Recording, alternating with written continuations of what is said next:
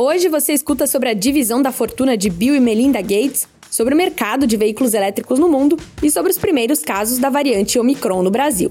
Bill Gates e Melinda Gates traçaram os planos individuais para doar suas fortunas quase sete meses após anunciarem o divórcio.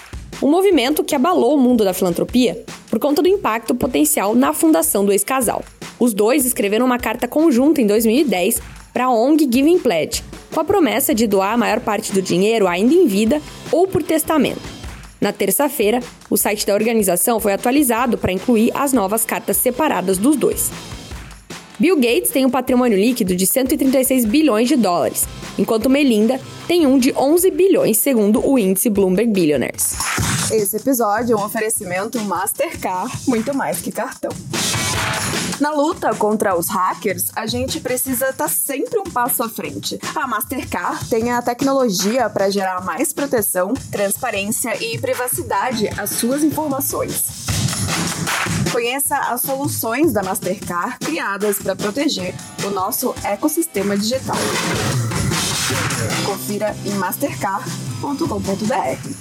Veículos elétricos devem responder por cerca da metade das vendas de automóveis nos principais mercados até 2030, à medida que os preços atingirem a paridade com os custos dos carros movidos a gasolina, segundo uma pesquisa da consultoria KPMG. Veículos elétricos representarão 52% dos mercados nos Estados Unidos, Japão e China e 49% da Europa Ocidental.